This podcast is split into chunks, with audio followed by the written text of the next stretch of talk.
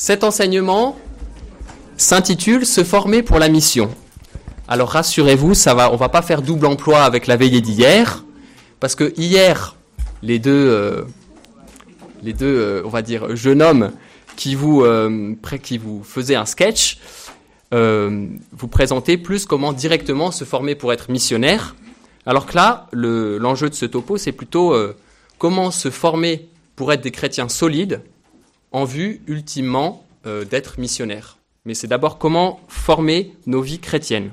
Comment on va donc on va donner quelques clés euh, pour être des chrétiens solides dans notre monde, des rocs de foi. Et quand on aura réussi à être des rocs de foi dans notre monde, eh ben l'aspect missionnaire suivra euh, tout naturellement.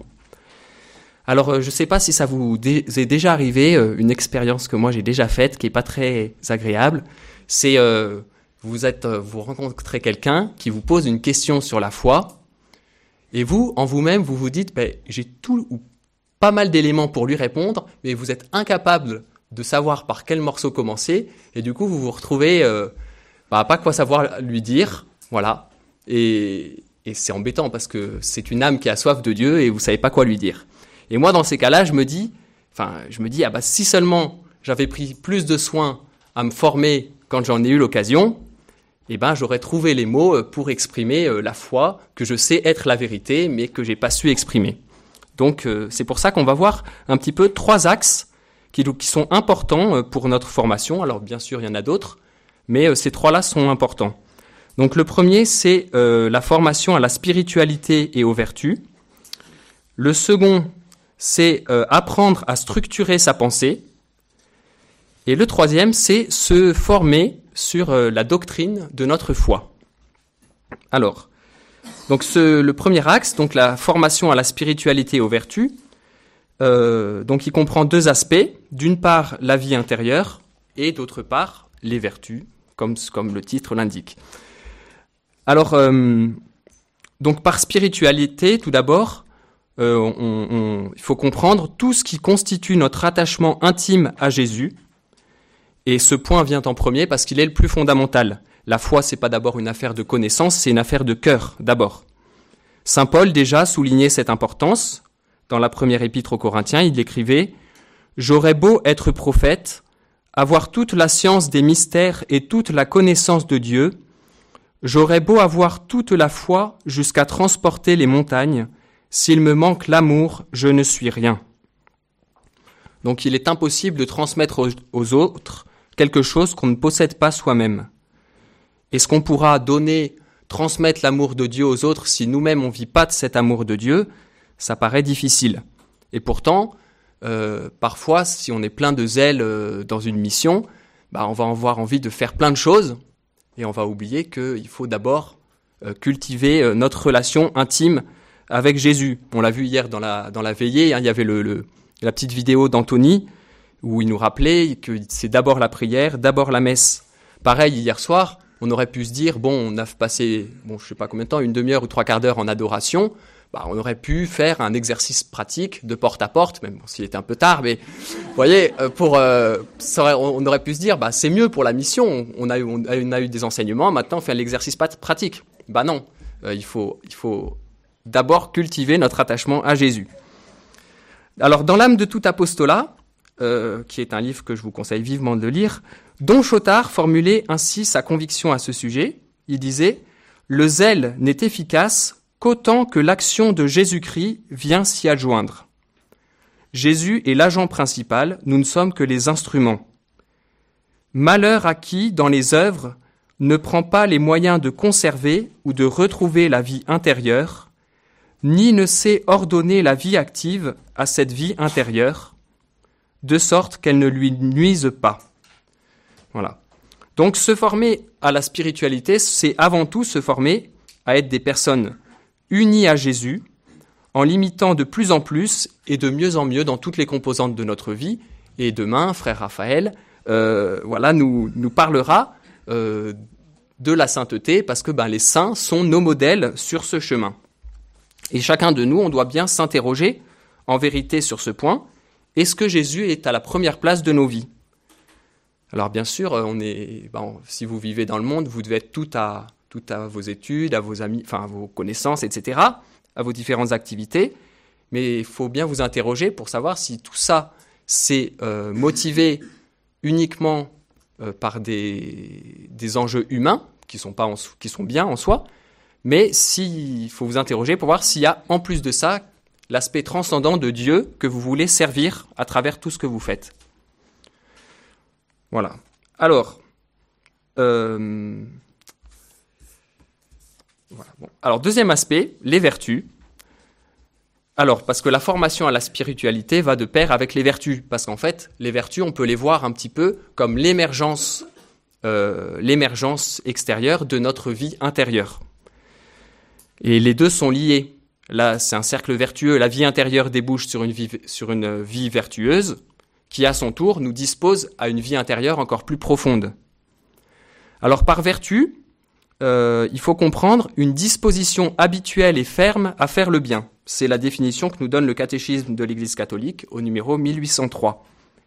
Cette disposition à la vertu est importante pour tout chrétien, donc pour chacun de nous, parce qu'elle instille en nous le bien qui vient de Dieu pour qu'il se diffuse dans tout notre être et toutes nos actions. Voilà. Et puis de plus, ben, on en a déjà plusieurs fois parlé, hein, c'est la question de l'unité de vie. Si on, appelle nos concitoyens euh, à vivre euh, dans la rectitude de la foi et à agir en conformité à cette foi, bah, nous-mêmes, on doit témoigner par l'exemple de nos vies. Et, voilà, et puis on a besoin de se former là-dessus aussi sur les vertus parce que bah, on se rend bien compte que euh, qu'on est pécheur et qu'on fait le mal qu'on voudrait pas faire et on fait pas le bien qu'on voudrait faire. on est orgueilleux alors qu'on voudrait être humble, etc. On se met en colère, enfin bref, vous, vous connaissez ça. Bon. Voilà. Alors le deuxième aspect, c'est apprendre à structurer sa pensée, le deuxième axe. Apprendre à structurer sa pensée. Euh, donc ça, c'est très important. Bon, on a un petit peu abordé déjà ce sujet euh, partiellement dans d'autres enseignements. Euh, c'est très important d'avoir une pensée structurée. Parce que d'une part, ça, nous, ça nous empêche de nous laisser influencer par tout ce que, toutes les contre-valeurs, tous les, faux messages que les médias nous, proposent à voir ou à, entendre à longueur de journée.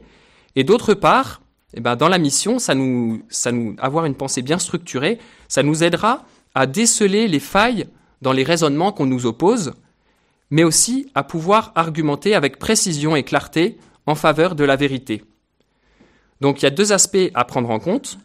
D'une part, la méthode, donc euh, comment réfléchir, comment apprendre à bien organiser notre pensée, et d'autre part, eh connaître, euh, au moins dans les grandes lignes, certains, schémas, si vous voulez, qui, euh, qui, orientent la pensée des autres. Voyez euh, toutes les personnes qu'on entend dans les médias, etc., même ceux qu'on voit, qu'on croise à la fac, partout, qui, nous, qui ont des, parfois des pensées très dévoyées par rapport à la vérité, eh ben, ils sont forcément plus ou moins influencés par des discours qu'eux-mêmes ont entendus et les discours qu'ils ont entendus eux-mêmes sont influencés par euh, certains courants philosophiques, etc. Donc euh, c'est bien d'avoir ne serait-ce qu'une petite idée de toutes ces influences pour mieux pouvoir euh, eh ben, répondre ou argumenter, etc. Donc le premier aspect donc, de, la, de, la structure de notre pensée, c'est la méthode. La méthode, c'est la colonne vertébrale de notre raisonnement. Si on ne sait pas comment bien raisonner, ben, nos raisonnements ils vont pas être très solides. Et après, ben, c'est comme ça que ben, on saura pas répondre à des questions, ou alors euh, on va, on va s'en mêler les pinceaux et ça fera pas grand-chose. Euh, alors, donc euh, bon, on l'a déjà dit, hein, mais dans de nombreux domaines aujourd'hui, quand il s'agit de développer, pardon, de défendre une idée, donc dans de nombreux domaines, y compris religieux malheureusement, le sentiment prime sur l'argument et l'émotion prime sur la raison. La plupart de nos contemporains, et nous-mêmes également malheureusement, eh bien, succombent presque inévitablement. Ne pas succomber implique d'avoir préalablement appris à raisonner avec logique, c'est-à-dire avoir acquis une hauteur de, vie, de vue habituelle qui nous préserve des écueils grossiers de la manipulation. Cette hauteur de, vie, de vue pardon, nous permettra également d'aider ceux que nous rencontrons à mettre en évidence les erreurs dont ils sont les victimes. Alors cet apprentissage de la réflexion, c'est 20% d'études environ et 80% de pratique. Je souris parce que je vous récite mon cours de logique. Voilà. Alors, euh, donc c'est 80% de pratique. Donc il faut s'entraîner, mais en même temps, il faut pas trop se, se mettre une pression excessive parce qu'après, au bout d'un moment, on vit plus. Vous voyez, si on se dit euh, tout le temps, faut que je me forme, faut que je me forme, on va acheter des bouquins sur la logique, sur comment réfléchir, on va y passer 5 heures par jour et on va déprimer et ce sera contre-productif. Donc il faut une juste mesure, euh, voilà. Euh, donc voilà, donc quand euh, quand on est face, par exemple, à un discours ou quand on lit un livre ou voilà ou toute chose, il faut essayer de faire l'effort de pas ingurgiter tout ce qu'on lit ou entend comme un consommateur passif, parce que nous, on est dans une société où c'est la consommation tout le temps, donc pareil, on, on consomme, consomme, voilà, on a une attitude de consommateur. Alors que non, il faut pas faire ça, il faut toujours essayer d'impliquer notre intelligence, même si c'est un peu plus fatigant évidemment, pour bien scruter ses contenus. Pourquoi l'auteur écrit ceci? Euh, Qu'est-ce qu'il défend comme thèse? Comment il présente ses arguments? Est-ce qu'il définit les termes qu'il emploie ou est-ce qu'il reste dans le flou? Aujourd'hui, on, on définit pratiquement jamais nos termes, alors euh, du coup, ben, on garde les mêmes mots, mais ça ne veut plus dire la même chose. Donc, faut, faut bien regarder tout ça. Et euh, il faut essayer aussi de, voir un petit peu bah, quand vous avez par exemple un discours, ou bon, si c'est écrit, c'est beaucoup plus simple, mais enfin, c'est un peu plus simple, pardon. Faut essayer d'analyser un petit peu comment la personne présente ses arguments. Est-ce qu'il y a une logique? Est-ce que, tout s'enchaîne bien? Il dit euh, ceci, or, cela, donc, etc. Vous voyez? Parce que si, sinon, ben, si le, discours est, alambiqué, euh, euh, s'il euh, y a 30 000 idées qui se, suivent, etc., et qui se mélangent, etc., là, euh, vous allez vous faire rouler, quoi. Voilà. voilà. Donc, il, faut, il faut bien essayer de, voilà, d'analyser un petit peu ce que veulent nous dire les personnes qui s'adressent à nous. Et du coup, ben, on acquiert comme ça une, une aisance. Alors, moi, je vous dis ça, hein, mais quand je suis face à, un discours, euh, je suis aussi euh, bon, c'est difficile aussi, hein, mais mais petit à petit, on acquiert une aisance et euh, et du coup, bah, on est plus à même soi-même d'argumenter, de construire notre argumentation et et de déceler, pareil, ben ce qui va pas dans l'argumentation qu'on nous oppose. Voilà. alors quelques petites clés aussi pour pour déceler un discours qui essaye de vous avoir. Donc souvent, il y a une avalanche, et ça on le voit tout le temps en fait, c'est impressionnant. Pendant que j'ai fait, en faisant cet enseignement, je me disais, mais ce que j'écris là, c'est on le voit dans tous les discours actuels, euh, dans la politique, mais pas seulement dans la politique malheureusement. Donc, euh, euh, donc plein d'affirmations sans argument derrière, plein de citations d'exemples particuliers pour vous montrer, regardez dans cette telle situation comme c'est terrible, et telle autre, oh là là, c'est terrible, etc. Donc on, montre des situations concrètes pour jouer sur notre sentiment, sur nos sentiments. Bon, il y a d'autres artifices, il y a la caricature de l'adversaire. Donc on montre comment ceux qui pensent telle chose sont des gros méchants, etc. Voilà, enfin bon, voilà, après les mensonges, tout ça. Voilà. Euh, très important, je le redis, il faut bien définir les termes. Voilà. Euh, donc ça, ça, je dis pas trop parce que ça rejoint ce que frère euh, Clément Marie vous disait tout à l'heure hein, quand il disait euh, que bon, bah, par exemple sur la vérité, que maintenant tout est fluctuant. On continue de parler en apparence des mêmes choses, mais en fait, ce qu'on met derrière, c'est fluctuant. C'est pour ça qu'il faut bien définir les termes pour savoir de quoi on parle. Alors, je vous donne un exemple de manipulation un petit peu qui joue un peu sur nos sentiments. Frère Clément Marine vous en a donné, je vous en donne un autre. C'est Jean-Louis Touraine, donc promoteur de la PMA pour toutes, qui l'a dit dans l'émission Ça vous regarde le 4 octobre 2019. Alors il a dit, euh, donc pour persuader euh, ses auditeurs sur les bienfaits de la PMA, il a dit Tous ensemble, les enfants nés de la PMA sont statistiquement plutôt mieux que les autres parce qu'ils ont été tellement attendus qu'ils reçoivent une dose d'amour et d'attention qui est plus importante. Voyez, alors on a tellement l'habitude d'ingurgiter que là on se dit mais oui c'est génial la PMA, il faut aller là-dedans quoi. Voilà. Non c'est pas vrai. Hein. Euh, bon, Voilà, donc encore une fois, il faut faire feu de tout bois pour se former dans ce domaine, sans sans s'effrayer, voilà, posément, faire des petites analyses par-ci par-là, et puis petit à petit, bah ça vient. Alors le deuxième aspect sur l'apprentissage de la structure, enfin de l'art de structurer notre pensée, c'est la connaissance de la pensée des autres et de l'histoire de la pensée. Alors rassurez-vous, je ne suis pas un grand spécialiste, mais j'essaye quand même de vous dire deux, trois trucs. Euh, donc cet aspect est important parce que, comme je vous l'ai dit, hein, les idées qui sont développées de nos jours, tant sur le plan moral que sur le plan religieux, s'enracinent dans des schémas types de pensée.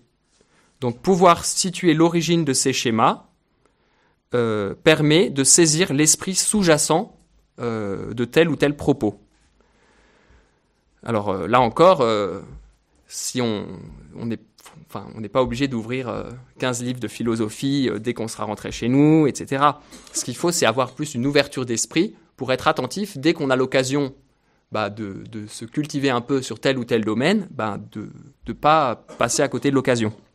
Donc il y a certains noms de philosophes euh, qui sont à connaître parce qu'ils ont beaucoup influencé la pensée d'aujourd'hui. Donc je donne quelques exemples. donc il y a Kant au XVIIIe siècle, qui réfléchit, donc tout, son système se cale par rapport à la notion de devoir. Euh, il, met la recherche du bonheur de côté parce qu'il estime que cette recherche de bonheur est forcément intéressée et que du coup bah, c'est vicié parce qu'il y a un intérêt derrière. Et Kant aussi, il soutient la primauté des constructions des intelligences sur le réel et sur l'expérience. Donc primauté des constructions de l'intelligence et du coup, ben, c'est, très dangereux en fait, parce que euh, l'expérience concrète devient secondaire. Et donc euh, Kant initie un tournant philosophique qui va avoir une très forte répercussion. Ensuite, il y a Auguste Comte, qui a vécu euh, à cheval sur le 18e, 19e siècle. Lui, il a développé un courant positiviste qui oppose les sciences exactes à la métaphysique. Donc en gros, Dieu n'a plus son mot à dire, la science peut tout dire. Il y a aussi euh, Nietzsche, donc lui il est du 19e. Nietzsche, il prêche le surhomme et il accuse le christianisme d'avoir avili l'homme en exaltant l'humilité et la faiblesse. Voilà. Donc pareil, hein, sa pensée est très présente aujourd'hui. Euh, donc Freud, donc bon, il n'est pas forcément philosophe, je ne sais pas s'il est plus sur la psychologie ou voilà, mais lui, alors il estimait que les attitudes morales n'étaient euh, que des dissimulations d'une faiblesse refoulée. Donc euh, on imagine aisément combien euh, cette pensée peut avoir de bah, peut être destructrice en fait pour la morale chrétienne parce que du coup bah, les chrétiens sont des faibles qui se protègent derrière un cadre en quelque sorte. Et puis Sartre au XXe siècle, donc lui il dit l'homme est radicalement liberté. Euh, donc l'enfer c'est les autres, il dit aussi Tu m'as créé libre, je ne reviendrai pas sous ta loi. Sa pensée euh, conduit à la perte du sens de l'existence et à la destruction de l'homme. Voilà. Alors après, il y a, donc ça c'est dans le domaine de la philosophie, euh, il y a aussi des, noms comme ça qui malheureusement ont eu une, influence néfaste. Il y en a aussi dans le domaine spirituel.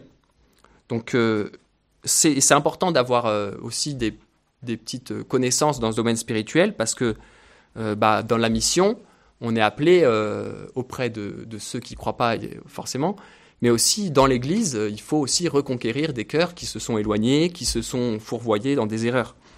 Donc, bon, j'en cite un, c'est Rudolf Bultmann. Donc lui, il a vécu à cheval sur le 19e et le 20e siècle, c'est un protestant.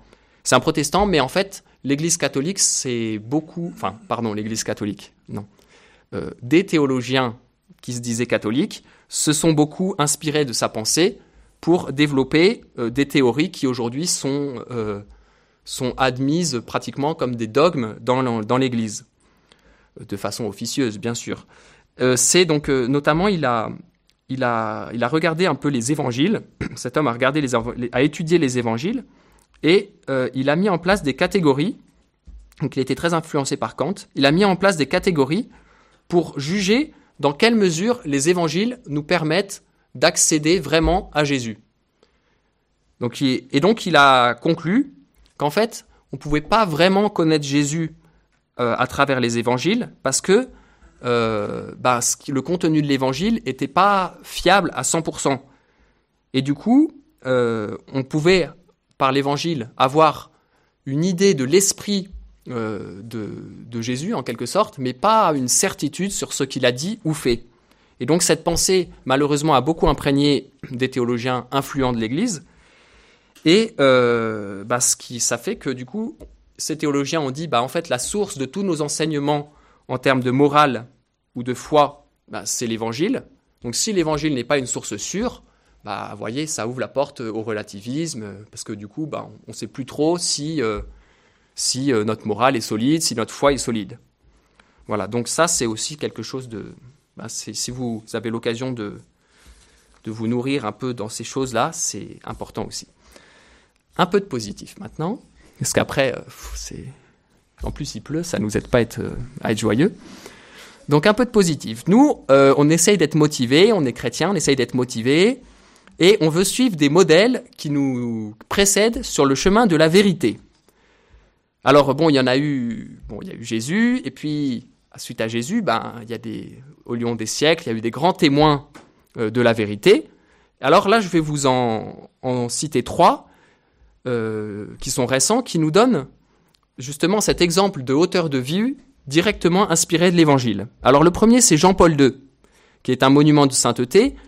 Il a aussi été un monument de culture et d'ouverture au monde, dans le but de le tirer inlassablement vers le haut. Alors Jean-Paul II a écrit une quantité de livres, de discours, etc., dans lesquels il s'est toujours exprimé avec conviction et compétence sur des thèmes très divers, en débordant largement le seul thème de la foi. Il était convaincu que c'était cette euh, parole qu'il adressait au monde entier, c'était une part importante de sa mission de pasteur des âmes. Et donc il a, abordé d'innombrables sujets, euh, sur la, il a parlé donc pas que sur la foi, sur la guerre, sur l'Europe, la famine, l'euthanasie, le terrorisme, l'homme, l'écologie, etc. Si vous voulez une petite euh, idée de, tout ça, alors bon, évidemment il y a Internet, mais sinon en termes de livres, vous pourrez regarder Au-delà de la peur. C'est un recueil de, de courts euh, extraits d'interventions de Jean-Paul II, aussi bien des encycliques que des discours, un peu de tout, sur tout le, panel de thèmes qu'il a abordés. Voilà. Euh, le second, c'est le second grand témoin, c'est Benoît XVI. Alors, euh, on vous en a déjà parlé, hein, c'est parce que c'est un grand témoin, forcément, on en parle beaucoup. Donc, euh, pape émérite qui a axé son pontificat sur la vérité, si jamais vous l'aviez pas encore compris. Voilà. Alors, la puissance de sa réflexion est exceptionnelle, au point qu'il a su pousser très loin ses très solides exposés sur la vérité qu'est Dieu, tout en garantissant l'accès à un grand public non, érudit. Alors certains de ces écrits euh, sont, sont un peu compliqués, mais il y en a certains qui sont assez accessibles. J'en cite deux euh, que vous pourrez lire avec beaucoup de profit. C'est Entretien sur la foi et Lumière du monde. Dans ces deux livres, euh, Benoît XVI, en fait, ces deux livres sont présentés sous forme d'un dialogue entre un journaliste et Benoît XVI. Donc, le premier, Entretien sur la foi, a été écrit en fait quand il était encore cardinal, euh, et, Lumière du monde a été écrit quand il était pape. Et euh, c'est présenté dans un langage très bah, accessible à tout le monde, quoi. Et, euh, et donc là-dedans, bah, il revient sur des thèmes fondamentaux, sans détour et, sans aucune faiblesse. Donc il aborde l'homme, la question de l'homme, la portée du Concile Vatican II, la catéchèse, la morale, la liturgie, la place des femmes dans l'Église, l'étude de la Bible, les fins dernières, l'inculturation, euh, les religions, les défis éthiques, tout ça, plein plein de choses comme ça qu'il aborde euh, d'une façon très claire et très vraie. Donc ces livres euh, coûtent 20 euros environ, chacun. voilà. Donc Jérôme le Jeune, troisième, troisième, troisième témoin. Donc on en a aussi déjà parlé. Hein, c'est un pionnier de la génétique moderne qui s'est fait le porte-parole de la beauté de la vie humaine en particulier à travers ses recherches sur la trisomie 21. Et c'est un beau témoin parce que justement, en lui, la science et la foi, ben, on voit que c'est pas un homme d'église, donc c'est intéressant d'avoir un, beau, un témoin comme ça qui n'est pas un homme d'église. Mais en lui, on voit que la science et la foi sont très intimement euh, liées et se, en fait se nourrissent mutuellement. se nourrissent mutuellement pour servir l'amour et la défense de la vie. Et la découverte de sa vie est passionnante et, est un modèle pour chacun de nous. Voilà, donc euh, un livre que vous pouvez lire aussi si vous voulez. Euh, Jérôme Lejeune, La liberté du savant. Euh, c'est un livre très bien, que je n'ai pas encore lu, mais que je vais bientôt lire. Voilà. voilà, alors donc on a vu les deux premiers axes de formation, la formation à la spiritualité, la formation à, l'art de construire notre pensée. Et le troisième axe, c'est la formation à euh, la doctrine de notre foi. Alors, deux aspects dans cette troisième partie. Euh, donc, premier aspect, pourquoi se former sur la doctrine? Et deuxième aspect, on verra un petit peu euh, l'élément principal de notre formation sur la doctrine. Alors, pourquoi se former sur la doctrine? Alors déjà, qu'est-ce que la doctrine? Euh, C'est l'ensemble de ce que nous devons savoir pour vivre fidèlement notre vie de chrétien, c'est-à-dire d'une part le contenu de notre foi, et d'autre part l'ensemble des grands principes moraux qui en découlent et qui doivent être observés dans nos vies. Ainsi, par sa doctrine, mais aussi par sa vie et par son culte, l'Église perpétue et transmet à chaque génération tout ce qu'elle est elle-même et tout ce qu'elle croit. Alors cette, affirmation, elle est dans un des premiers euh, paragraphes du, catéchisme de l'Église catholique. Et euh, ça, elle, elle, montre, cette petite citation montre l'importance que l'Église accorde à la formation doctrinale pour tous les, pour tous les chrétiens. Au moment d'ouvrir l'année de la foi en 2011, Benoît XVI écrivait Comme on peut l'observer, la connaissance des contenus de foi est essentielle pour donner son propre assentiment, c'est-à-dire pour adhérer pleinement avec l'intelligence et la volonté à tout ce qui est proposé par l'Église. La connaissance de la foi introduit à la totalité du mystère de salut révélé par Dieu. L'assentiment qui est prêté implique donc que, quand on croit, on accepte librement tout le mystère de la foi, parce que Dieu lui-même qui se révèle et permet de, connaître son mystère d'amour est garant de sa vérité. Alors la redécouverte, euh, donc on le voit, la redécouverte et l'étude de notre foi est nécessaire pour acquérir la certitude dans notre vie de foi, à l'heure où l'esprit du monde menace, bah, en fait chacun de nous de, nous faire chanceler dans notre foi. Parce que personne n'est à l'abri euh, de, bah de, d'incertitudes, de, doutes, etc. D'où l'importance d'être bien formé. Euh, surtout en plus aujourd'hui où des vérités qui ont, été reconnues et fermement établies par le magistère sont remises en cause voilà, par des personnes qui jouissent d'une certaine autorité. Alors, autre point de vue, euh, donc toujours sur la question de pourquoi se former à la doctrine. Euh, donc plus directement missionnaire, Benoît, XVI rappelait aussi que nous ne pouvons pas oublier que euh, des, de très nombreuses personnes, bien que ne connaissant pas ou ne reconnaissant pas encore le, don de la foi, eh ben, sont dans la recherche sincère du sens ultime de leur vie et de la vérité définitive sur leur existence et sur le monde. Et donc c'est un, devoir de charité euh, envers ces personnes que de bien connaître le contenu de notre foi dans toute sa cohérence et dans toute sa beauté pour pouvoir en témoigner avec conviction et éclairer eh les personnes qui ont des vies désorientées. Voilà. Euh, donc, euh, bon, voilà. donc, quoi qu'il en soit, euh, le catéchisme rappelle que euh, la finalité de la doctrine et de l'enseignement est placée dans l'amour. Ça ne doit pas être de la connaissance pour la connaissance, c'est dans une perspective d'amour, amour de Dieu et amour de notre prochain, euh, parce que c'est cet amour qui doit être à l'origine et, au terme de toute notre connaissance de la foi.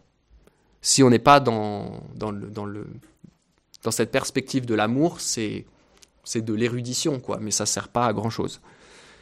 Alors, le principal outil en deuxième sous-partie, le principal outil pour nous former en termes de doctrine, c'est le catéchisme de l'Église catholique, comme vous l'aurez peut-être compris. Euh, donc, il a pour but, ce catéchisme, de présenter la foi euh, de façon organique, systématique et synthétique, euh, donc à la lumière du Concile Vatican II et de toute la tradition de l'Église. Et Benoît XVI évoquait ce document de façon très belle, euh, à, une occasion, à l'occasion pareil de l'ouverture de l'année de la foi. Il disait Dans le catéchisme émerge la richesse d'enseignements que l'Église a accueillis, gardés et offerts au cours de ces 2000 ans d'histoire. Ce catéchisme offre une mémoire permanente des nombreuses façons dans lesquelles l'Église a médité sur la foi et produit un progrès dans la doctrine pour donner certitude aux croyants dans leur vie de foi. Et puis, bon, Benoît XVI poursuit, mais je, raccourcis un peu, hein. mais il, poursuit en, expliquant bien, et c'est très beau aussi, comment page après page on découvre que tout ce qui est présenté, c'est pas simplement une théorie, mais c'est la rencontre avec une personne qui vit dans l'Église. Et puis il montre après combien bah, toutes les, grandes parties du catéchisme sont articulées entre elles et nous permettent de connaître Jésus et de vivre une union intime avec lui. Voilà, et combien c'est important de bien connaître le contenu du catéchisme pour bien pouvoir vivre justement cette union avec Jésus. Donc, le catéchisme, bon, évidemment, peut avoir, euh, si vous le prenez et que vous le feuilletez comme ça, ça peut avoir un, certain aspect aride, voyez. Et euh, donc, si vous le prenez à partir du paragraphe 1 jusqu'au paragraphe 2865, bon, évidemment, au bout d'un moment, euh, voilà, c'est un peu mais euh, le, sa lecture et sa méditation même sera récompensée par une foi plus lumineuse, plus solide et plus sereine. Et donc Jean-Paul II, après la promulgation du, donc assez longtemps après la promulgation, eh ben, a eu une forte demande pour un compendium parce que bah, justement les gens ils disaient bah, le catéchisme c'est bien mais il y a tellement de choses que quand on a une question au final on on sait pas trop on sait toujours pas quel paragraphe euh, il faut citer quoi pour euh, répondre. Alors, donc ce compendium a été promulgué par son successeur, par Benoît XVI, en 2005. Donc, il se présente sous la forme, pour ceux qui ne connaissent pas, de questions-réponses. Les réponses à chaque fois sont très courtes. Et donc, il y a 598 paragraphes qui remplacent les 2865 articles du catéchisme. Donc, c'est quand même euh, assez court. C'est disponible sur Internet, sur le site du Vatican gratuitement, avec moyennant quelques euros, vous pouvez l'avoir en livre. Et, le catéchisme, il faut absolument l'avoir chez vous. Si vous ne l'avez pas, ben, vous savez ce qu'il faut que vous fassiez après la session. Voilà. Alors, d'autres ouvrages, alors ça c'est très important, d'autres ouvrages peuvent euh, avantageusement compléter ceci, donc compléter le, catéchisme et le compendium. Donc, vous avez un type d'ouvrage, c'est les catéchismes expliqués. Donc, c'est des personnes qui, ont, qui se sont dit, bon, bah, je vais redire ce que dit le catéchisme avec d'autres mots et puis ça aidera euh, les personnes à comprendre. Alors attention, parce qu'il y a des personnes qui disent, bon, je vais redire avec d'autres mots, comme ça c'est l'occasion en fait de dire autre chose. Donc faut être bien être sûr de qui est l'auteur. Par exemple, vous avez Monseigneur, pardon, pas Monsieur, Monseigneur Centaine, qui a écrit un catéchisme expliqué. Donc pareil, c'est sous forme de questions-réponses, et il reprend tout le, tout le plan du catéchisme. Euh, il suit le plan, mais sous forme de questions-réponses. Donc c'est très intéressant. Et il y a un autre type d'ouvrage qui est très instructif, c'est les ouvrages d'apologétique. Parce que euh, connaître sa foi, bon, c'est bien. Après, l'exprimer euh, dans la mission, bah, ça demande un certain acquis pédagogique, vous voyez, qu'on n'a pas forcément. Euh, voilà, c'est bien de connaître des choses, mais si on ne sait pas l'exprimer, voilà, c'est un problème. Et donc, justement, ces, ces ouvrages d'apologétique, eh ben, reprennent à la fois le strict contenu de la doctrine, mais aussi des éléments de l'expérience, de la philosophie, de différentes sciences, pour proposer un cheminement structuré qui conduit petit à petit euh, vers Dieu et vers la foi catholique. Euh, je donne un exemple que moi j'ai lu, que j'ai beaucoup beaucoup aimé, c'est euh, Les raisons de croire par monseigneur Léonard. Donc c'est un ouvrage qui est extrêmement bien construit, très pédagogique, très très bien structuré. je l'ai lu deux fois, je vais sûrement le lire une troisième fois, c'est vous dire. Et puis et qui présente donc qui se présente comme un solide ouvrage de vulgarisation et qui, voilà qui est vraiment très clair, très accessible. très très bien construit et voilà, on, en ressort fortifié. Et, puis il y a toute une exploration aussi sur le mystère du mal qui est pas du tout, enfin qui est très bien, qui est voilà, il passe pas sous silence, voilà. voilà. Et donc, j'arrive bientôt à la conclusion. Euh, donc, quelques en conclusion. Donc, au terme de cet enseignement, voilà, vous avez peut-être mieux saisi l'importance de bien vous former, j'espère. Euh, donc, euh, bon, il y a peut-être un peu de travail en perspective. donc, il ne faut pas perdre de temps. Il faut faire feu de tout bois, comme je l'ai dit. profiter de toute occasion. Alors, bon, j'ai cité des livres. Évidemment, il n'y a pas que les livres. Hein. Euh, bon, il y a plein de propositions euh, bon, que vous connaissez peut-être hein, pour, euh, pour vous former. Vous avez les, groupes de formation et de prière, vous avez Even, vous avez les cordées organisées par la famille missionnaire Notre-Dame, qui sont très utiles pour se fortifier dans la foi. Et, et, pour, et puis pour se tirer les uns les autres aussi, parce que bah, quand on est tout seul, bah, c'est dur. Et justement, la cordée, bah, ça permet de se tirer les uns les autres vers le haut. Et la cordée, elle débouche naturellement en fait sur la mission parce que on se structure. Euh, ça, la cordée, en fait, elle structure tout notre être. Et, du coup, ben, en fait, la mission, elle vient euh, presque naturellement quoi après. Voilà. Euh, bon, Internet, hein, donc Corentin hier, Corentin et Auguste vous en ont parlé. donc je redis pas, hein, il y a plein de sites de formation qui existent. Bon, fmnd.org, c'est un site euh, qui est bien. Hein. Mais euh, non, parce que non, parce que c'est, il y a toute une médiathèque, c'est très intéressant. Mais croyez pas que je suis en train de faire de la pub spécialement, c'est juste que c'est vrai.